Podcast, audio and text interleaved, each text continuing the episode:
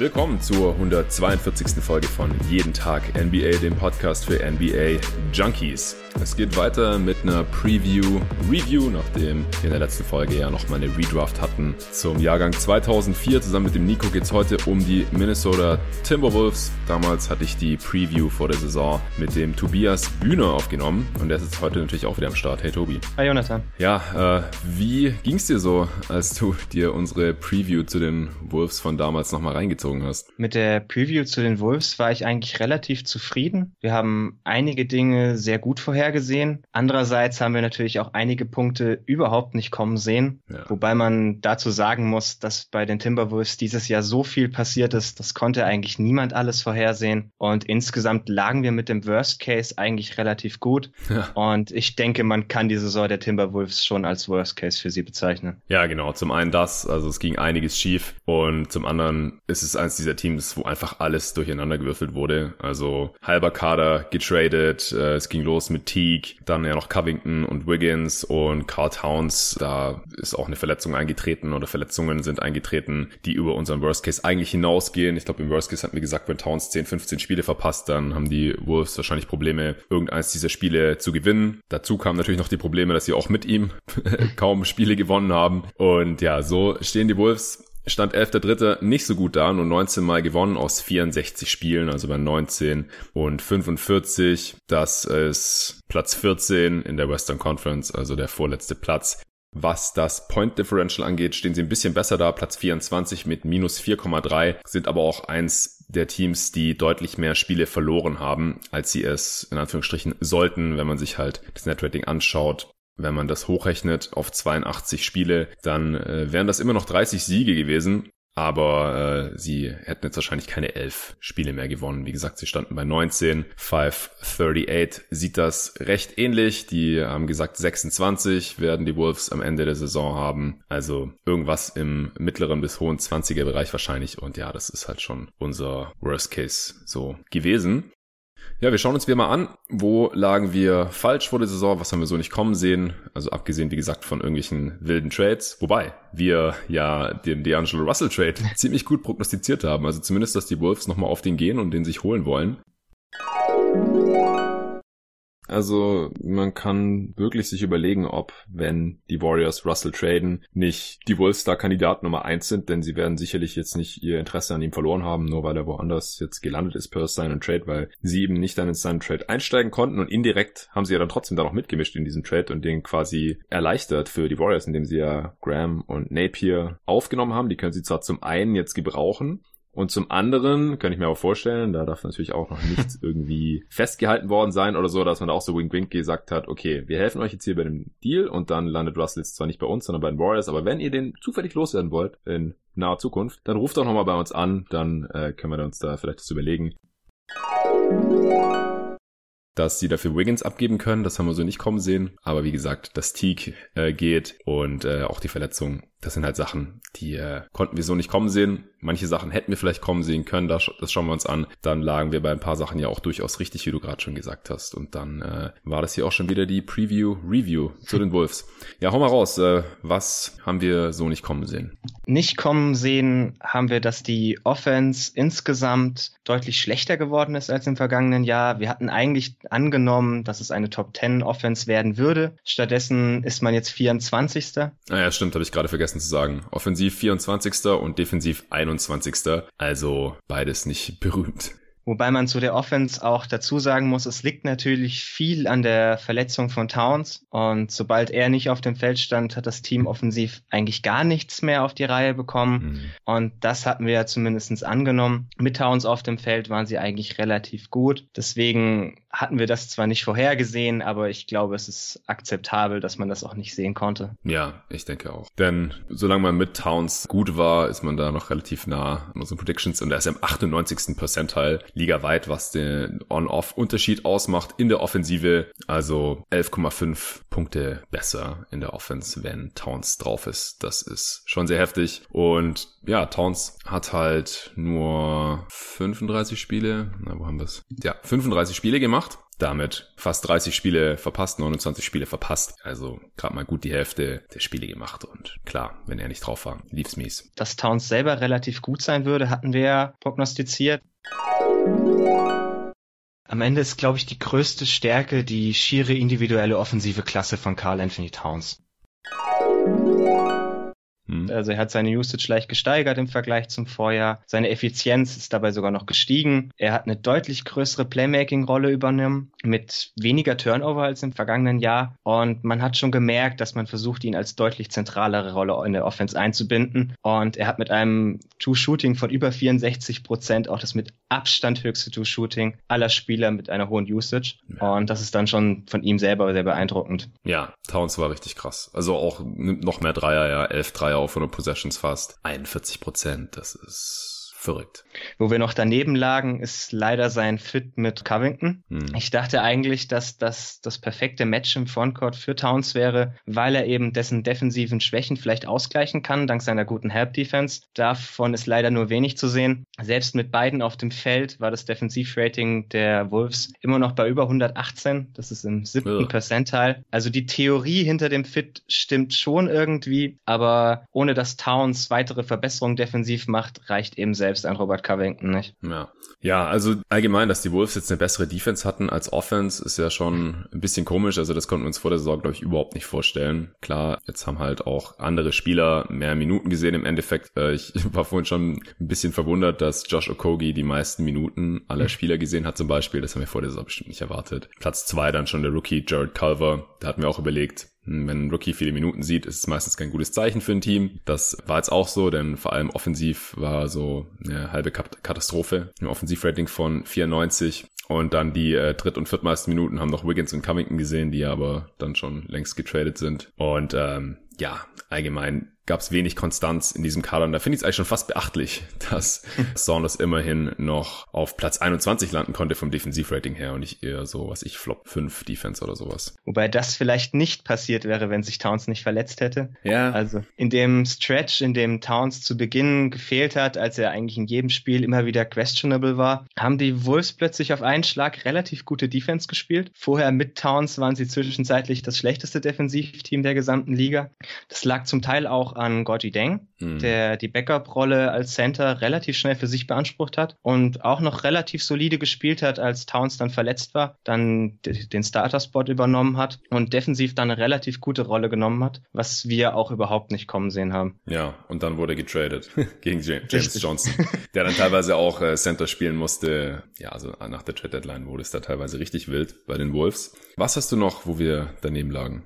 Du hast gerade eben schon Jared Kalber angesprochen. Ich persönlich hatte gehofft, dass er im ersten Jahr schon deutlich mehr NBA-ready wäre mhm. und vielleicht etwas von der Self-Creation übernehmen könnte, die dem Team ansonsten fehlt. Aber wie du auch schon angesprochen hast, war das offensiv extrem schwach. Also sein Assist-Percentage liegt im sechsten Percentile, seine Turnover-Percentage ist sogar höher als sein Assist-Percentage. Es ging gegen Ende der Saison etwas aufwärts, also er wurde etwas effizienter und war auch insgesamt defensiv ganz solide, aber für einen Top-10-Pick ist das natürlich trotzdem noch etwas zu wenig eigentlich. Ja, das stimmt. Ich meine, andererseits ist er immer noch erst 20, ja, abgesehen von den äh, Top-Picks in dieser Draft und dann halt so Typen, die jetzt überhaupt niemand kommen sehen hat, wie ähm, Kendrick Nunn zum Beispiel, ist es jetzt auch nicht so, dass die äh, ganzen anderen Lottery-Picks hier Carver bisher outperformen oder sowas. Von daher würde ich den Pick jetzt hier trotzdem noch nicht verurteilen, aber ich glaube, Calver hat dem Team jetzt wirklich noch nicht viel beim Gewinn geholfen in dieser Saison. Das stimmt natürlich. Hast du noch was, wo wir daneben lagen? Ja, wie du anfangs schon erwähnt hast, hatten wir Andrew Wiggins überhaupt nicht als Trade-Kandidat angesprochen, weil mhm. ich dachte, der Vertrag wäre viel zu schlecht, als dass er irgendwie sinnvoll zu traden wäre. Ja. Aber man hat ja nun doch gesehen, dass man irgendjemanden dafür finden konnte.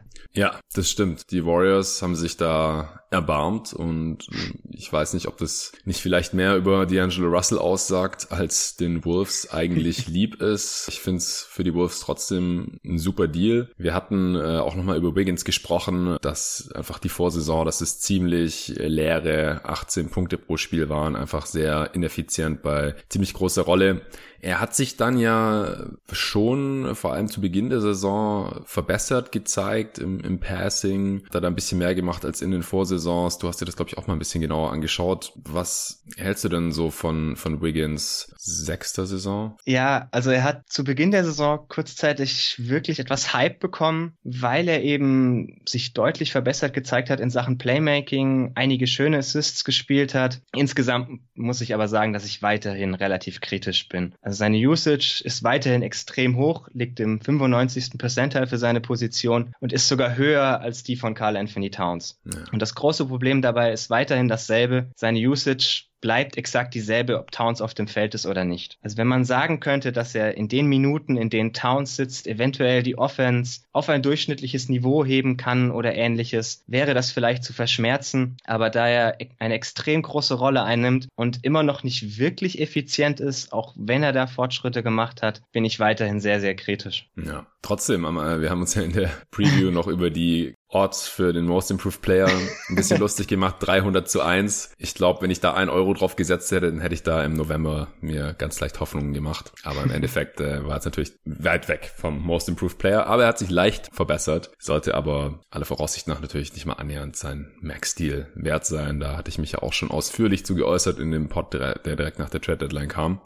Gut, wenn du jetzt nichts mehr hast, wo wir daneben lagen, dann können wir uns jetzt noch den paar Punkten widmen, wo wir ausnahmsweise mal recht hatten. Ich denke, womit wir auf jeden Fall recht hatten, ist, dass es den Timberwolves an Perimeter-Shooting mangelt zu Beginn der Saison.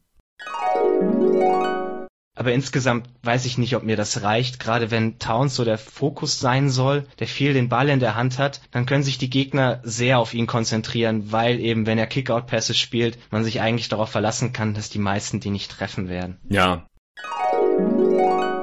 Also sie haben zwar die drittmeisten Dreier der Liga genommen, aber sie hatten eben auch die drittschlechteste Quote in dem bisher gespielten Spielen. Mhm. Und vor allem vor der Trade Deadline war man da extrem schlecht. Saunders hat trotzdem seinen offensiven Spielstil durchgezogen mit sehr, sehr vielen Dreiern, sodass auch Spieler wie Jared Culver, Josh Okogi oder Napier extrem viele Dreier genommen haben, aber sehr, sehr wenige davon getroffen haben. Ja. Und das hat insgesamt die Offense stark runtergezogen. Und das ist rückblickend betrachtet etwas, das wir eigentlich hätten sehen können, weil es vor der Saison immer wieder gesagt wurde, dass das der Spiel Spielstil ist, den das Team spielen möchte und dass eigentlich das Personal, das man dafür hat, nicht ideal geeignet ist. Ja, also um das auch mal noch ein paar Zahlen zu fassen. Okogi hat unter 27 Prozent seiner Dreier getroffen, Calver unter 30 Prozent. Wiggins können wir auch noch erwähnen, 33, hat sich da auch nicht verbessert, was die Quoten angeht im Vergleich zu den ersten paar Jahren. Jetzt nur ein paar mehr noch genommen. Auch Covington, bevor getradet wurde, knapp 35 Prozent. Teague war der Einzige, der da ein bisschen herausgestochen ist, hat aber auch das niedrigste Volumen von eigentlich allen Spielern in der Rotation, sehe ich gerade. Auch krass. Der hat 38 Prozent getroffen bis zu seinem Trade. Napier, hattest du gerade noch erwähnt, auch unter 30 Prozent. Trevor Graham, der auch zu den Hawks getradet wurde, dann 24 Prozent. Also, das ist echt krass. Also, da ist echt Towns der einzige Lichtblick in diesem gesamten Team, der irgendwas um die 40 Prozent trifft und äh, ja auch Bestandteil der Rotation war, vor allem wenn man sich das Team halt bis zur Trade Deadline anschaut. Mit äh, Malik Beasley kam natürlich noch ein krasser Shooter dann zur Trade Deadline. Der hat auch 43 Prozent getroffen und richtig viel geballert. 11,5 Dreier auf 100 Possessions. Russell auch 13 Dreier auf 100 Possessions, 35 Prozent, aber die haben ja nur ihre 12 respektive 14 Spiele gemacht. Ja, also das Team, das hier den größeren Teil der Saison zusammen gespielt hat, die haben die drei auf jeden Fall fliegen lassen, nicht viel davon getroffen. Dann wurde zu Trade Deadline ja aber auch reagiert und äh, die, die neueren Spieler, auch Hernan Gomez gehört ja dazu, äh, hat auch 42 Prozent seiner Dreier dann getroffen in 14 Spielen. Die treffen da bisher besser, aber das ist dann halt auch eher was für die nächste Saison, sofern die dann halt auch gehalten werden. Wir hatten immerhin Robert Covington als Trade-Kandidat erwartet, weil er eben als einziger einen positiven Wert für einen Contender hat mhm. und man ihn eventuell für jüngere Spieler traden kann. Und genau das ist ja dann tatsächlich auch passiert. Ja. Wir hatten uns überlegt, ob er vielleicht mit in dem Russell-Deal sein würde. Das ging dann ohne ihn, aber er ist ja trotzdem noch getradet worden, eben für Beasley und Hernan Gomez. Also man hat da schon erkannt, wo die Schwächen des Teams liegen und hat versucht, danach zu bessern. Ja, ja. Also Gerson Rosas hier weiterhin mit einem guten Job, das kann man schon sagen. Wo lagen wir noch richtig? Ich würde sagen, wir lagen noch bei Josh Okogis Leistung richtig. Wir hatten ihn kurz als Break Breakout-Kandidat genannt, aber auch gesagt, dass er vermutlich immer noch relativ unauffällig spielen würde. Und genau das ist auch eingetreten. Also er hat weiterhin nur ein 108er O-Rating bei extrem kleiner Usage, aber er hat sich eben effizienztechnisch deutlich verbessert und auch defensiv relativ gut gespielt, sehr viele Minuten gespielt. Also insgesamt kann man schon sagen, dass er sich wenigstens verbessert hat, auch wenn es jetzt nicht der klassische Breakout-Kandidat ist. Ja, genau, würde ich auch so sehen. Spielt eigentlich nur eine Minute mehr als in der Rookie-Saison. War jetzt auch nicht durchgehend der Starter. Die meisten Spiele kam er von der Bank, aber innerhalb dieser Rolle, die nicht wirklich größer geworden ist, hat er sich dann doch äh, schon relativ deutlich verbessert. Also außer halt jetzt bei den Dreiern kann er immer noch nicht. Aber ansonsten ähm, ist er trotzdem effizienter geworden und in erster Linie sticht er auch als Defender hervor, klar. Ja, er ist, er ist auch Teil etwas, das wir auch erwartet hatten, dass die Tiefe auf dem Flügel relativ schwach sein würde. Wir hatten ja bereits Jared Culver angesprochen, der definitiv eine negative Saison gespielt hat, was Winning Impact betrifft. Andrew Wiggins war okay, aber auch nicht überragend. Jake Lehman lange verletzt. Graham offensiv absolut katastrophal. Und das hat man schon sehr gemerkt, dass das dem Team da an Optionen fehlt. Ja, auf jeden Fall. Ja, äh, wir hatten es vorhin schon angedeutet. Es kommt dann doch unserem Worst Case relativ nah. Wie zufrieden bist du jetzt im, im Nachhinein noch mit deiner Prognose? Äh, die Over-Underline lag, glaube ich, so bei 36 oder sowas. Kann das sein? Ja. Du bist overgegangen und, und hast es noch als gute Wette empfohlen. Ja, ich hatte, ich hatte Geld darauf gesetzt. Insofern bin ich natürlich relativ unzufrieden mit der Prognose. ja. Ich muss sagen, im Worst Case hatte ich gesagt 31 Siege in der niedrigen 30er Range dass man eben elitäres Playmaking vom Perimeter vermissen würde, dass Calva ein negativer Rookie mit viel Spielzeit sein würde, dass die Defense Bottom 10 sein würde und dass Covington gegen jüngere Spieler getradet wird. Also insgesamt muss man sagen, davon hat sich schon sehr, sehr viel erfüllt. ja, das stimmt schon. Ähm und wenn man jetzt noch mit einrechnet, dass die Wolves einfach ähm, ihr Netrating da ziemlich underperformed haben und somit ein paar Siege liegen lassen haben, ähm, kommt es ja dann schon ganz gut hin mit äh, 30, 31 Siegen so. Ich glaube, ich bin da auch ungefähr mitgegangen. Ich habe auch Over gesagt, ähm, aber auch, dass es trotzdem nur so Platz 11 oder 12 im Westen wäre. Wie gesagt, das ist im Endeffekt Platz 14 geworden. Aber ähm, in, in dem Worst Case, da hatten wir, wie gesagt, auch schon eingebaut, dass Towns so 10 bis 15 Spiele verpassen könnte, was auch total unrealistisch eigentlich war, weil der bisher in seiner Karriere so gut wie kein Spiel verpasst hatte. Das ist jetzt echt das erste Mal in seiner gesamten Karriere, dass der Typ überhaupt signifikant Spiele verpasst. Und das hat mich auch besonders aufgeregt, weil ich habe den beim Manager-Game von Basketball.de, war das mein teuerster Spieler am Anfang der Saison. Und dann wurde er erstmal suspendiert, weil er sich mit Embiid geprügelt hat und dann war er noch die ganze Zeit verletzt. Aber am Anfang auch so in-and-out-mäßig, also siehst dann auch nicht, ja, Towns ist irgendwie zwei Monate draußen, sodass man den dann sofort tradet bei diesem Manager-Spiel, sondern ich habe den noch irgendwie erstmal behalten noch und dann, ja, das war so nicht abzusehen und hat mich dann besonders aufgeregt. Off-Season-Noten, was hattest du da gegeben? Und wie siehst du das noch im Nachhinein? Also ich hatte als Off-Season-Note so eine 3, 3 plus gegeben, weil wir eben gesagt haben, sie haben einige gute kleine Verpflichtungen gemacht, wie Napier und Lehman. Und Beide haben eigentlich auch relativ überzeugt, natürlich in sehr kleiner Rolle, aber viel mehr war zum Minimum nicht zu erwarten. Wir hatten noch lange darüber diskutiert, ob man nun mehr hätte tun müssen, um eben die Zukunft zu verändern der gesamten Franchise. Und man rückblickend betrachtet, muss man sagen, dass sie das dann während der Saison getan ja. haben. Insofern ist es vielleicht ganz okay, dann auch in der Offseason stillzuhalten. Ja, ich meine, sie haben halt echt viele Spieler, die jetzt woanders noch nicht so überzeugt hatten, haben sich günstig reingeholt das fand ich eigentlich ganz gut, wirklich überzeugt oder großartigen Impact hatten dann die wenigsten von denen und dann durften die halt auch wieder gehen. Also auch so Jack Lehman hattest du gerade schon gesagt, der war einfach viel verletzt und hat auch seine Dreier nicht so gut getroffen, wenn er gespielt hat, auch nur 33 Prozent. Jordan Bell war auch nichts, nur 235 Minuten bekommen, dann auch weggetradet und so. Im Endeffekt waren die meisten Moves aus dem Sommer dann eher nicht so der Hit. Also im Nachhinein würde ich die Offseason wahrscheinlich auch ein bisschen schlechter sehen. Aber wie gesagt, Rosas hat jetzt immerhin hier gut reagiert während der laufenden Saison noch. Ich finde, der Kader sieht jetzt auch sinnvoller aus. Mit Russell hat man endlich den Buddy von Towns auch reingeholt, womit der dann hoffentlich ein bisschen zufriedener ist.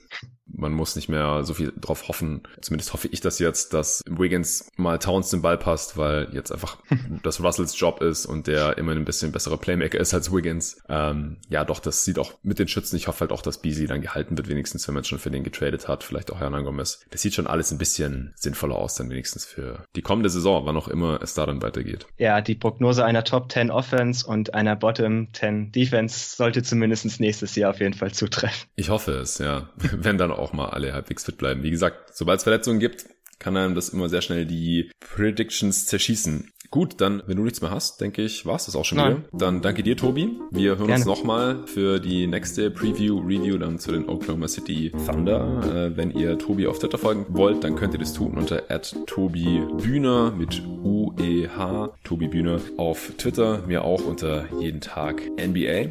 Vielen Dank dafür und bis zum nächsten Mal.